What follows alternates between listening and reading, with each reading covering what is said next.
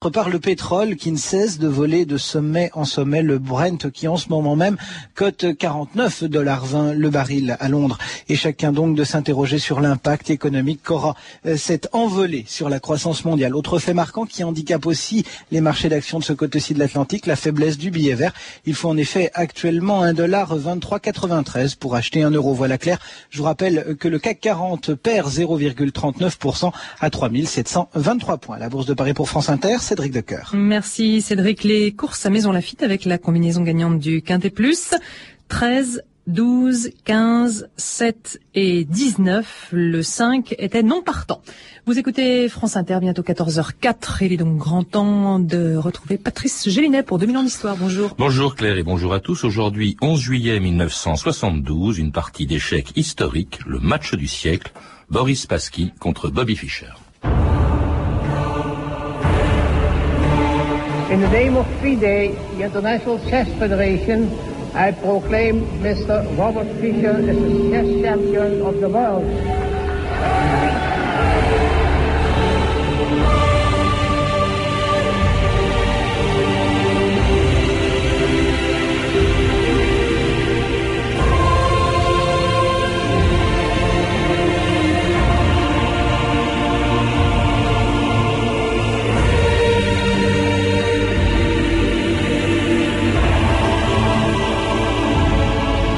2000 ans d'histoire.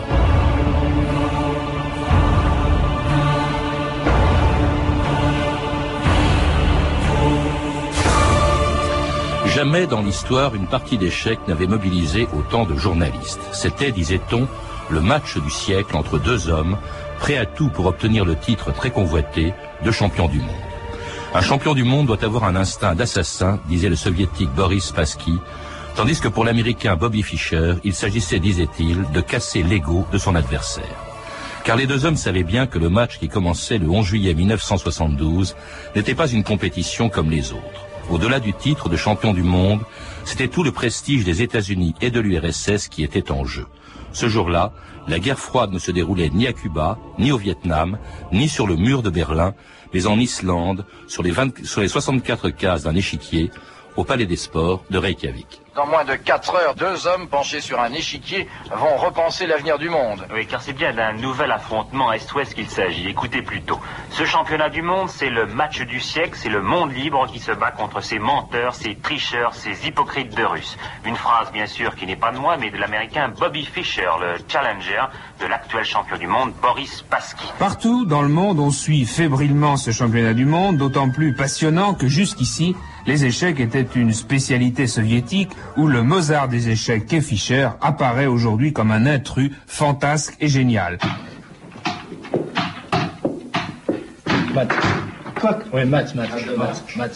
Pierre Barthélémy, bonjour. Bonjour. Vous êtes journaliste, spécialiste des échecs au journal Le Monde et comme tous les joueurs d'échecs, bien sûr, vous connaissez ce fameux match, et même les autres d'ailleurs, parce que tout le monde s'en souvient, ce fameux match du siècle il y a 32 ans à Reykjavik, entre deux hommes, hein, dont tout le monde à l'époque connaissait le nom, Boris Spassky, champion du monde en titre, et son adversaire Bobby Fischer, euh, qui allait devenir donc le premier Américain à obtenir le titre. Bobby Fischer qui avait disparu euh, pendant des années après cette partie d'anthologie, jusqu'à ce qu'il soit interpellé en juillet dernier à l'aéroport de Tokyo, euh, conspuant aujourd'hui les États-Unis, dont il était le héros euh, en 1972, euh, se réjouissant, il doit être le seul Américain à l'avoir fait, se réjouissant euh, ouvertement euh, des attentats du 11 septembre et tenant même des propos antisémites. C'est incroyable le destin de cet homme. On a l'impression au fond que, comme si les échecs avaient, les avaient rendus fous, l'avaient rendu fou en tout cas. On peut dire ça de Bobby Fischer, on peut aussi dire ça de, de deux autres grands champions euh, par le passé. Il y avait Murphy, qui était lui aussi américain au 19e siècle, qui a battu tous les meilleurs joueurs du monde, qui est venu en Europe pour battre tous les meilleurs joueurs d'Europe. Et une fois qu'il a terminé cette tâche, il est rentré chez lui et on ne l'a plus jamais revu. Il est devenu fou. Euh, Il mettait des chaussures de femme dans son salon en rond. Il est mort comme ça, complètement, euh, complètement fou. Il y a aussi le cas de Wilhelm Steinitz, qui lui a été le premier champion du monde officiel et qui, à la fin de sa vie, a perdu un peu l'esprit et se disait capable de battre Dieu en lui donnant à la fois l'avantage d'un pion et les blancs. Mais ce sont très clairement des exceptions et Bobby Fischer l'est aussi. Il faut bien voir que la plupart des joueurs d'échecs sont des gens équilibrés. Alors c'est peut-être Pierre Barthélémy parce que au fond, pour euh, euh, pour Fischer, les échecs c'est une véritable obsession qui commence en plus très tôt. Euh, on dit que c'est sa sœur qui, alors qu'il avait 6 ans, lui offre un échiquier et il se met à jouer comme ça indéfiniment. Il laisse tomber pratiquement son travail scolaire. Il ne pense qu'aux échecs. Il est un obsédé des échecs. Oui, donc c'est sa sœur Joanne qui lui offre un échiquier. Il aimait beaucoup les, les jeux de plateau, visiblement quand il était enfant. Et euh, il s'est rendu compte d'une chose, c'est qu'il était bon. Et à partir de ce moment-là, comme beaucoup d'enfants d'ailleurs, à partir du moment où il s'est rendu compte qu'il était bon pour ça, il n'a fait que ça. Il, ça l'a complètement absorbé. Il a très vite décidé, comme il le dira plus tard, que les échecs, c'était la vie. C'était en tout cas sa vie. Donc très vite, il arrête de travailler à l'école euh, et dès qu'il le, peut, il quitte d'ailleurs le collège. Ensuite, ce qui va se passer, c'est que cette monomanie va, va l'isoler complètement. Euh, sa mère va quitter l'appartement familial, alors que dans d'habitude, c'est plutôt le contraire qui se passe. Donc là, c'est la mère qui abandonne son fils dans l'appartement qui devient une espèce d'annexe de magasin d'échecs avec euh, des échiquiers partout, des livres, des revues. Il passe son temps, du matin jusqu'au soir, à jouer à s'entraîner aux échecs. Et un cerveau génial, on dit qu'il avait 180 de QI, je sais pas s'il existe, qu'il était, qu'il avait un QI supérieur à celui d'Einstein. Résultat, à 14 ans, à l'âge de 14 ans, hein, il est né, je crois, en, en, 1943, Pierre Barthélemy, à l'âge de 14 ans, il devient champion des États-Unis euh, d'échecs. Il devient très jeune champion des États-Unis, alors que personne ne l'attendait. On pensait plutôt que le mettre dans le grand bain à cet âge-là risquait de le détruire. Pas du tout, il est arrivé euh, comme ça, il a battu pas tout le monde, mais il a battu la plupart des grands maîtres américains, et à chaque fois qu'il participera au championnat des États-Unis, il gagnera. Et à une époque où euh, cette discipline est dominée, écrasée par les soviétiques. Depuis 1948, tous les champions du monde sont, euh, sont russes. Sans aucune exception, ils sont tous soviétiques. Effectivement, les États-Unis ne sont pas, à l'exception de Morphy dont je parlais tout à l'heure, ne sont pas un grand pays d'échecs. Euh, il y a eu cette exception Fischer, et ensuite plus rien. Alors du côté euh, euh, russe, hein, ils étaient célèbres en leur temps, Botvinnik, euh, Smyslov, Tal, Petrosian, et puis Boris Spassky à partir de 69. Lui, une personnalité très différente de, de son adversaire, de Fischer, le, le, champion du monde avant Fischer. Je dirais que finalement pas tant que ça. Ils ont quand même beaucoup de points communs. Tous les deux sont les deuxièmes de la fratrie. Tous les deux sont élevés par leur maman.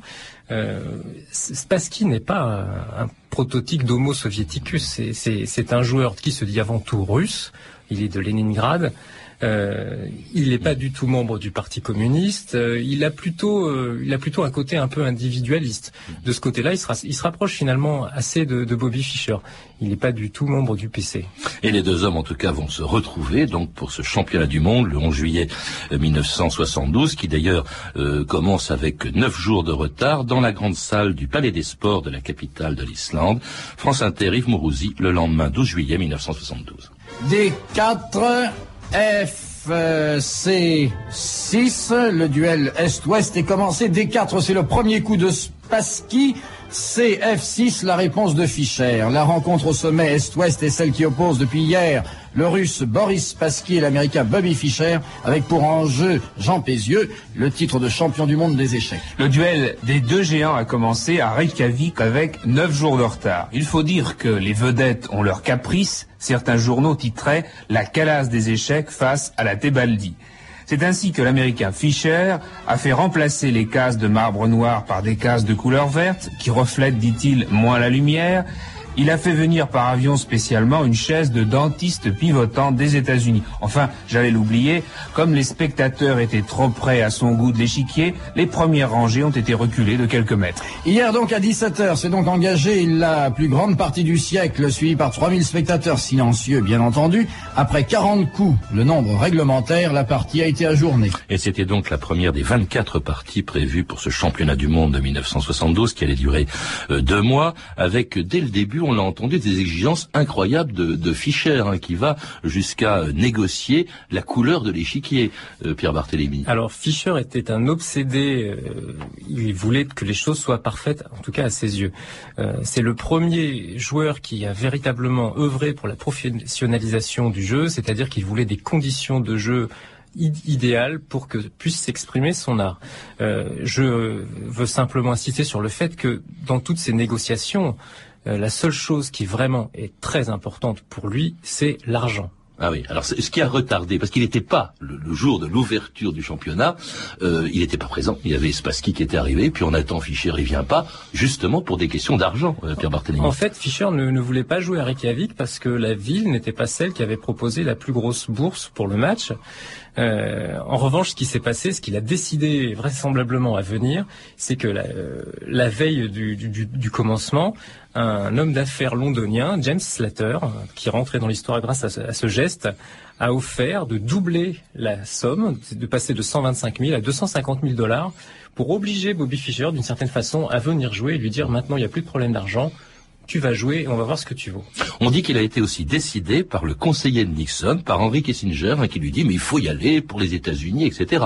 D'ailleurs, il, est vraiment, on entend bien dans les archives euh, que qu'on a écoutées, il est question de guerre froide. C'est un épisode de la guerre froide ce match. Alors effectivement, c'est comme ça que ça a été présenté aux yeux du monde. Effectivement, Kissinger appelle euh, Fischer simplement parce qu'en Islande, les, les, officiels américains commencent à paniquer un peu et donc euh, Kissinger décide de faire ce qu'il peut. En tout cas, il dit Allô, Bobby Fischer, c'est le plus mauvais joueur d'échecs du monde qui appelle le meilleur joueur d'échecs du monde. Et la conversation commence comme ça. On ne sait pas trop ce que Kissinger lui a dit. Grosso modo, euh, faites, faites un effort pour, pour l'honneur des États-Unis. Mais honnêtement, c'est pas ça qui a décidé Fischer. C'est vraisemblablement l'argent.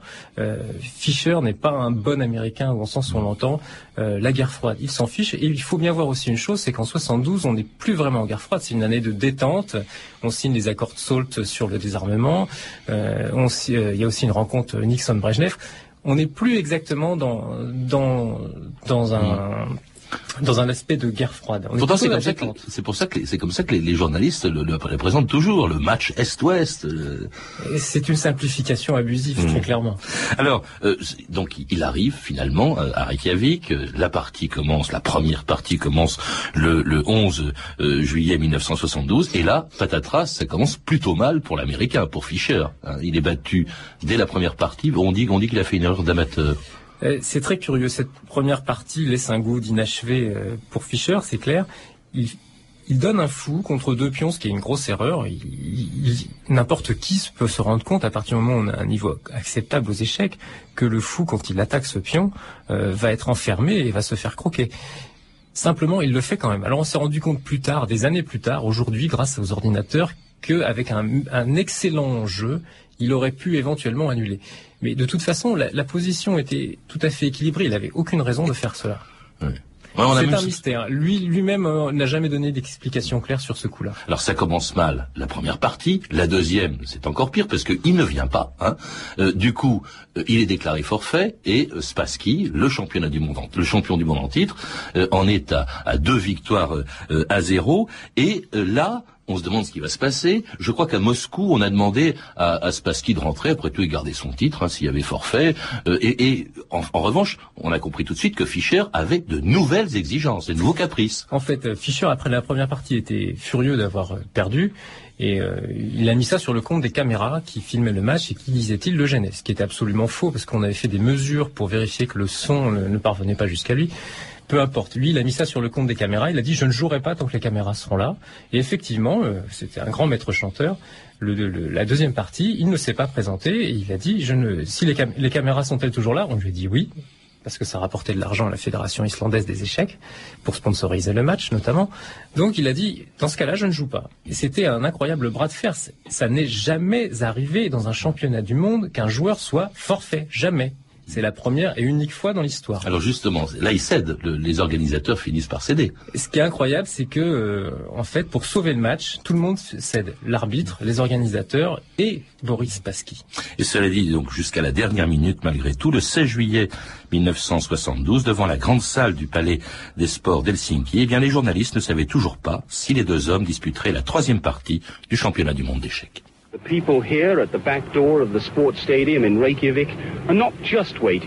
Les gens derrière le palais des sports de Reykjavik n'attendent pas seulement pour apercevoir les champions, ils risquent d'assister à un nouveau rebondissement si un des joueurs manque à l'appel. Mais à moins 5, Spassky arrive. Mr. Spassky, are you happy with the arrangements for today's game? Fischer, lui, est encore en retard. Encore un problème? Il va arriver, j'en suis sûr. On va jouer ce soir? Ça va être un massacre. Et c'était le 16 juillet 1972, le début de la troisième partie du championnat du monde, avec deux euh, candidats euh, que l'on vient d'entendre, qui ne répondent pas d'ailleurs aux questions euh, des, journalistes. Et alors c'est ce jour-là que Pierre Barthélémy, qui est le tournant du match. On n'est qu'à la troisième partie, mais déjà, en battant Spassky, Fischer se donne un avantage alors qu'il est battu, alors que lui-même, alors que Spassky a déjà gagné deux parties. Mais D'abord, il faut voir une chose, c'est la première fois ce jour-là que Bobby Fischer bat Boris Spassky dans une partie. Ça, c'est déjà un point très important. Ce qu'il y a surtout, c'est que Spassky a cédé, et je voudrais citer quand même Boris Spassky lui-même, que j'ai interviewé il y a quelques années lors du 25e anniversaire qui du vit match, en France, il faut le rappeler, depuis 30 ans. Qui vit en banlieue parisienne, qui s'est marié avec une Française. Et il m'a dit, très, c'est ceci, pour sauver le match, j'ai accepté de jouer la troisième partie dans une salle close sans spectateurs. En cédant aux exigences de Bobby, des conditions humiliantes pour moi, j'ai commis ma principale erreur, j'y ai perdu ma combativité et quand ceci arrive, vous êtes mort. Je me suis suicidé, j'ai fait harakiri, j'aurais pu rendre le point en ne jouant pas la troisième partie, ce qui aurait placé mon adversaire dans une très délicate position sur le plan psychologique. C'est vrai que rendre le, point, ça aurait été un coup fantastique. Mais on voit bien que là, il est plus seulement question de technique en matière d'échec, mais c'est un combat psychologique. Hein. J'ai cité au début la phrase de euh, Fischer qui disait il faut casser l'ego de, l'adversaire. Là, c'est là que ça se joue en fait. Est-ce qu'on peut dire qu'au fond, en, gagnant hein, euh, le, ce, championnat, euh, Fischer était meilleur aux échecs que Spassky ou il était mieux préparé psychologiquement? Je pense qu'il y a franchement les deux. Il était meilleur aux échecs et aussi psychologiquement il était plus fort parce que c'était un moine des échecs. Il ne passait son temps qu'à ça. Il faut bien voir qu'avant d'arriver euh, en finale du championnat du monde, il a aussi écrasé les plus grands champions de son époque. Il a fait une série de 20 parties sans défaite, de 20 parties gagnantes, pardon, sans aucune nulle consécutive, ce qui est un record absolu. Mais dans cette partie de, 72 contre euh, Spassky, euh, vous le disiez à l'instant, Spassky le reconnaissait lui-même, au fond il n'aurait jamais dû céder aux exigences, comme ça a été fait, aux exigences de Fischer, il s'est mis dans une situation d'infériorité psychologique. Euh, on, on, peut dire aussi, certains ont dit que Fischer avait perdu délibérément les deux premières parties, justement pour laisser des illusions à son adversaire avant de le massacrer dans la troisième. Alors ça c'est une thèse incroyable dont on n'a aucune preuve, mais c'est vrai que certains ont dit c'est diabolique, c'est machiavélique. On dirait qu'il fait comme Paul Morphy qui avait laissé deux points d'avance à son adversaire pour lui montrer de toute façon que tu es deux points d'avance ou pas, je te rattraperai, je te battrai. cela dit, Pierre Barthélémy, les Russes aussi essayent de la jouer, euh, de, jouer la psychologie. Par exemple, ils ont accusé les Américains d'avoir euh, d'avoir placé des micros, de d'utiliser des substances chimiques pour influencer euh, Spassky. On a même été jusqu'à démonter, je ne sais pas, je crois une lampe au-dessus de l'échiquier où on a trouvé deux mouches mortes. Enfin, c'est assez étonnant aussi ça. Effectivement, les, les Russes, au bout d'un moment, le match tournant à l'avantage de Fischer est très clairement, euh, ont commencé à se poser des questions sur l'état de, Spassky qui semblait un peu apathique, euh, sans grande énergie, et se sont demandé si les Américains, l'équipe américaine, n'avaient pas d'une certaine façon des outils cachés pour essayer d'influencer le, moral de Spassky. Simplement, alors effectivement, il y a eu des histoires de, chimie, de nourriture. On a passé le fauteuil euh, spécial de Fischer aux rayons X. On a démonté la lampe. On a trouvé ces deux mouches mortes. Il y a même quelqu'un qui a demandé avec ironie s'il n'aurait pas fallu les autopsier. Simplement, euh, je pense que comme pour la plupart des adversaires de Fischer, c'est l'aura même de Fischer, le charisme, sa puissance, qui est, la puissance qui émanait de lui, qui a impressionné Spassky. Et qui va lui permettre donc de, de gagner. Ce match a duré très longtemps, mais on peut dire que dès la troisième partie, hein, euh, l'équilibre était rompu en faveur de, de Fischer. Et le 3 septembre 1972, après la 21e partie, avec 4 points de retard sur Fischer, qu'il ne peut plus battre, eh bien Spassky abandonne et Fischer, à 24 ans, à 29 ans, pardon, devient champion du monde, accueilli triomphalement à New York par le maire de la ville, avant de prononcer lui-même ses premiers mots de champion du monde.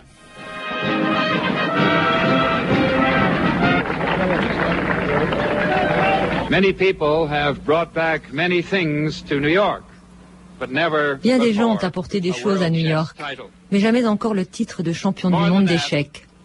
Mieux encore, Bobby Fischer a apporté ce jeu à des millions de gens. L'Amérique a découvert un nouveau jeu qu'elle pensait hors de portée. Mr. Mayor and friends, first of all, Monsieur le maire, mes amis, je voudrais d'abord démentir une rumeur qui vient sûrement de Moscou. Henry Kissinger ne m'a pas téléphoné pour m'indiquer les coups à jouer.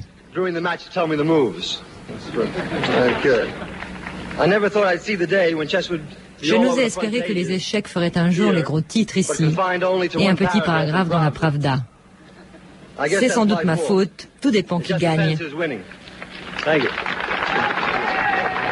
Et c'était après le maire de New York les premiers mots de Bobby Fischer après sa victoire. C'est rare parce qu'il parlait très peu aux, journalistes, Pierre Barthélémy. Il détestait les journalistes très clairement. Mais là, là, il parle en public. Il est accueilli triomphalement euh, à New York et il le dit d'ailleurs lui-même. En revanche, alors ça fait la une des journaux. On n'a jamais vu ça aux États-Unis. En revanche, la Pravda, alors que c'est le sport national et les échecs en, en, Russie, pas un mot. Et il faut rappeler peut-être que nous sommes aussi, d'abord évidemment, les Russes ne vont pas commenter une défaite de Spassky indéfiniment.